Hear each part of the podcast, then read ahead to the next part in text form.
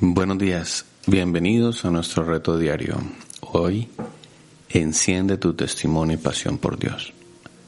Según de Timoteo 1.6 dice, por lo cual te aconsejo a que avives el fuego del don de Dios que está en ti por la imposición de mis manos.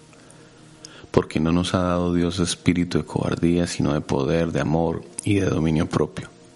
Por tanto, no te avergüences de dar testimonio de nuestro Señor, ni de mí, preso suyo, sino que participa de las aflicciones por el Evangelio según el poder de Dios, quien nos salvó y nos llamó con llamamiento santo, no conforme a nuestras obras, sino según el propósito suyo y la gracia que nos fue dada en Cristo Jesús antes de los tiempos de los siglos.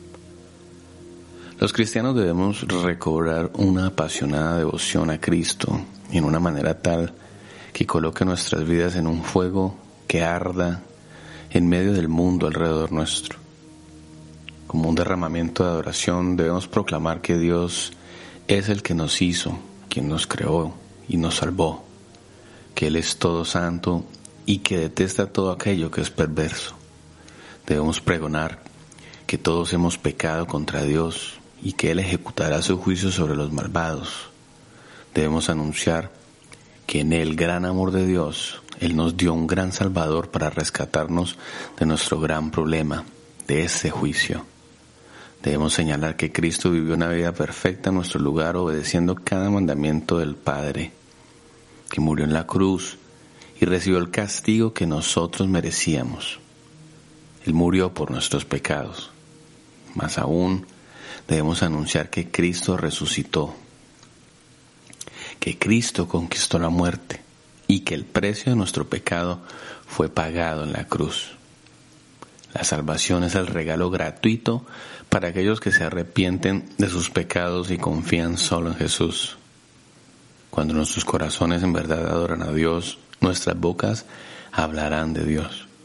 Pero debemos recordar que una vida de oración por medio del testimonio no es una tarea fácil, pues vivimos en un mundo que está obsesionado por los ídolos. Este mundo se revela contra Dios, asesina bebés en nombre de los derechos de los hombres y de las mujeres, distorsiona la sexualidad diseñada por Dios en nombre del amor y de la aceptación. Se marchan en las calles demandando justicia contra el mal, mientras que al mismo tiempo niegan el mal de sus propios corazones, justificando los asesinatos, las violaciones como daños colaterales de la lucha por la libertad. Y para nuestra vergüenza, los cristianos estamos siendo rebasados en adoración en la esfera pública porque el afecto del mundo por el pecado es mayor que nuestro afecto por Cristo. Necesitamos recobrar una actitud resiliente, positiva, de fe y de adoración hacia Dios.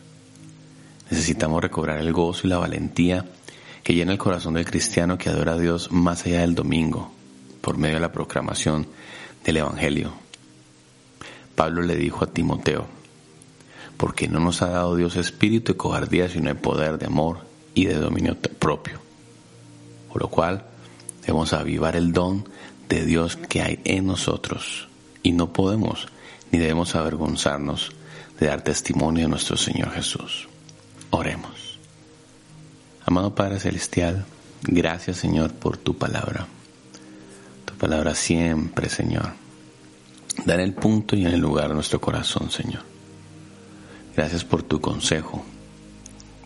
Tú nos dices hoy que avivemos el fuego del don, de tu don que está en cada uno de nosotros, amado Señor que nos levantemos con valentía porque no tenemos espíritu de cobardía, que encendamos nuestro testimonio y nuestra pasión por ti, Señor, que no nos avergoncemos de dar testimonio de ti.